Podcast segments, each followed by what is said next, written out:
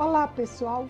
Eu sou a professora Cláudia Burrâmara e tenho o prazer de informar que agora você também pode acompanhar o nosso canal Experiências Inspiradoras do YouTube no nosso podcast.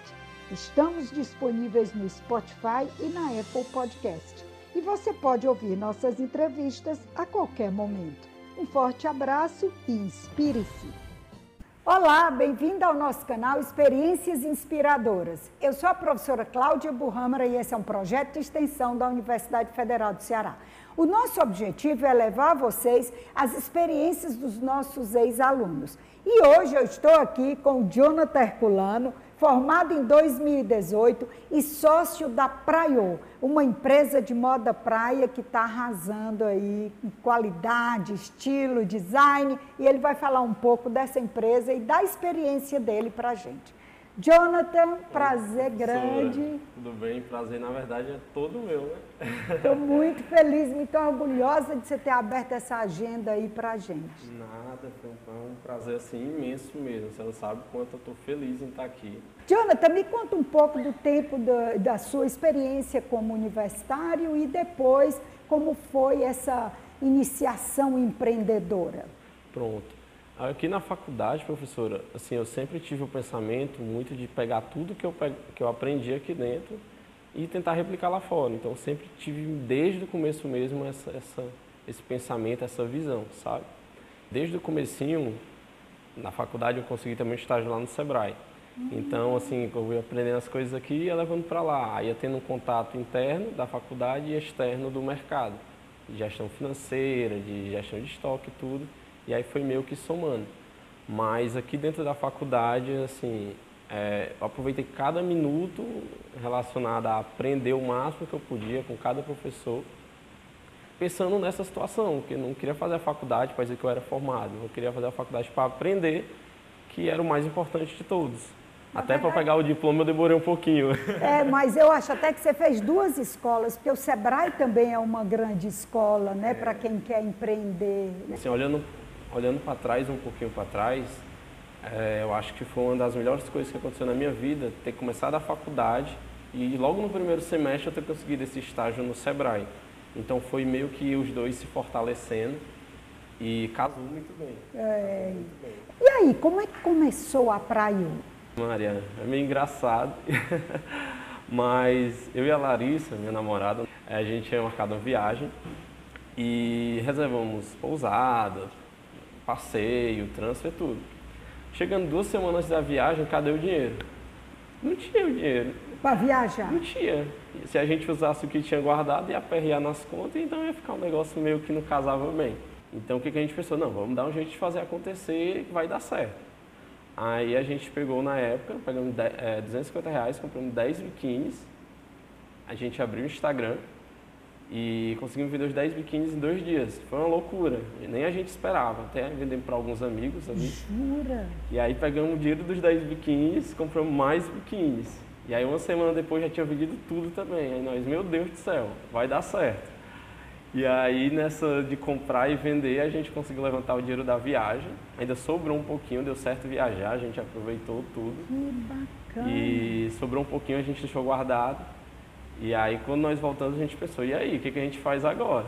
Eu tenho um Sebrae, você tem as suas coisas, e a gente tem a loja aqui, que era muito mais do que o, a questão do dinheiro, sabe, professor? Assim, a gente pensou, na época que a gente estava conversando do e agora, sobre o que a gente estava construindo, que estava muito legal. Porque desde o começo a gente sempre pensou em ser diferente, na verdade não ser diferente, ser surpreendente para as clientes. E a gente recebia muitos elogios, muitos feedbacks assim que sabe aquela coisa no coração que, de, de felicidade que dava? A gente não queria perder aquilo. E aí a gente decidiu juntos continuar com a Praio e aí nós estamos até hoje. Que bacana. Isso foi em 2017? 17. 2017. Como nasceu esse nome Praio? Ele é muito sugestivo. Vocês criaram é, um verbo, né? Na verdade, não foi nem eu, né? A Larissa foi genial, né? Eu tenho que dar os créditos totais, mas o nome é, realmente é genial. E é engraçado porque, assim, a gente acompanha alguns concorrentes, né? E aí os, os, as clientes dos concorrentes, quando estão na praia, aí vai lá postar no Instagram, bota como? Como sextou, praiou. praiou. E aí até eu bati print uma vez de um deles e mandei para eles, olha aí.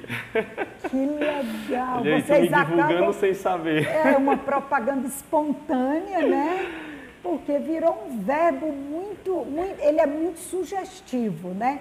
Vocês começaram comprando e revendendo, mas aí depois vocês com o tempo passaram a produzir. Como foi esse processo? Foi. Na verdade, assim, no, desde o começo a gente, a gente sempre disse como nós criamos os biquínis. A gente mandava fazer, mas era meio que era comprado 100%. Desde uhum. da, não comprava peça feita, entendeu? Do nosso uhum. estilo. Mas, com o tempo, a gente foi trazendo as coisas para dentro.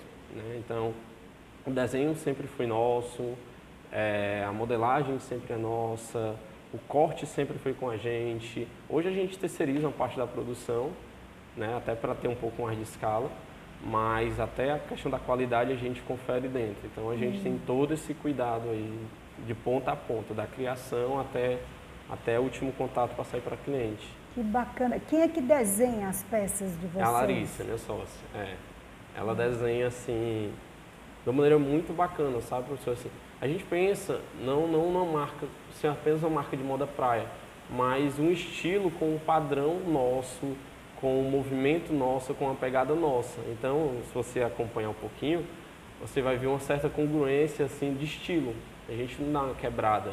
É um estilo bem, bem praio mesmo. Que sabe? segue bem o posicionamento, posicionamento de vocês. É. Né? Jonathan, vocês migraram recentemente da loja virtual para uma loja física também. É, me fala como é esse processo de migração. Quais são os desafios que você encontra nessas duas formas de comercialização? É, na verdade, foi um grande desafio, né? Porque assim, é, quando me perguntavam, e aí, cadê a loja física? Eu dizia, não, não quero loja física, não. O negócio é online, porque o online tem muita coisa para ganhar. Mas aí surgiu essa oportunidade, assim, sabe aquelas oportunidades que você fala assim, não, tá bom demais para ser verdade, eu tenho que abraçar. E aí, aí nós abraçamos, né, que é aqui, aqui em Fortaleza também, mas só que lá é mais, é um outro posicionamento. Uhum. Então a gente acabou não colocando a Praiou lá. Nós abrimos uma segunda marca uhum. para aproveitar essa oportunidade, mas com um preço mais acessível, um produto mais adequado para o espaço, relacionado à qualidade, é, não é tanto exclusivo quanto é a Praio, mas a gente, mesma, mesma ideia da Praio, a gente já entrou lá não querendo ser moda praia, mas querendo ser surpreendente na moda praia. Interessa. Como é a nova marca de vocês? É, tô de praia. Muito sugestivo também. É. Foi a Larissa também que Não, criou? essa daí foi, foi, foi o meu pai. É, Na verdade, foi, foi mais difícil essa segunda. A gente não, não chegava no consenso de jeito nenhum. E aí, não, vamos decidir porque tá na hora e aí vamos criar a marca, né? Assim, vamos fortalecer com o que a gente puder. Que bacana. E vocês estão no Centro Fashion, né? Isso. Perfeito. E como é a gestão do conhecimento desses segmentos diferentes? Vocês usam pesquisa ou, ou, ou observação? Como é que vocês conseguem chegar nas características que definem cada um desses públicos? Pronto, perfeito, professor. Assim, funciona os dois negócios meio que em cima de, de, três pilares, tá? O primeiro é ter uma oferta incrível, que é o que a gente está oferecendo, não promoção, mas o que a gente está oferecendo ser incrível. O segundo, conhecer muito bem o público-alvo, de onde a gente está oferecendo. E o terceiro, mostrar o nosso negócio para as pessoas, ou seja, ter tráfego de pessoas. Então, no online e no físico, meio que tem essa convergência nesses três pilares. Eu sempre imagino como estão tá esses três pilares, porque eu acredito que os três estando ajustados, vai dar muito certo. Vocês também atendem fora do estado? A Praiô, na verdade, é 90% fora do Ceará. É mesmo? 90%. Só 10% das nossas vendas são aqui. Esse estalo eu tive quando eu assisti uma palestra de um concorrente meu. Que bacana. Né? Assim, eu estava limitado ao Ceará, eu sabia que o Brasil era muito grande, mas a operação eu não sabia muito bem como que ia funcionar. Uhum. E eu assisti a palestra dele lá, brincando, fazendo as perguntas. Oh, vou fazer algumas perguntas que eu sei que você não vai responder, mas eu vou fazer. Aí acabou que eu tive esse estalo. Eu, não, não posso ficar no Ceará, está na hora de aumentar a operação. E aí foi quando a gente começou a divulgar para os outros estados. E aí foi a virada de, de chave mesmo da loja, porque hoje Ceará é 10% das vendas, Rio é 30%, São Paulo é 30%, aí Bahia, é, Recife, Brasília, enfim. Várias outras cidades assim que tem um volume de vendas muito bom, muitas delas com ticket muito melhor, que assim a gente ficou bem surpreso mesmo, né? Mas hoje a minha visão de principalmente de e-commerce é Brasil. Na verdade não só Brasil, porque até para fora a gente vende, fora do Brasil, tem pedido. É. Mas é, é meio que global, porque você vende onde você estiver muito, muito tranquilamente. E é interessante que essa venda online para fora do Brasil torna as duas marcas segmentadas não só de forma demográfica, mas geográfica também, né? A loja física atendendo mais uh, local e a uhum. loja virtual com uma capilaridade maior, né? É. Agora, falando no virtual, me fala um pouco de como é a sua comunicação. Hoje em dia a gente fala muito das digital influencers, né? Uhum. E como é que elas têm funcionado para a sua marca? É, assim, a gente tem algumas parcerias bem legais, né?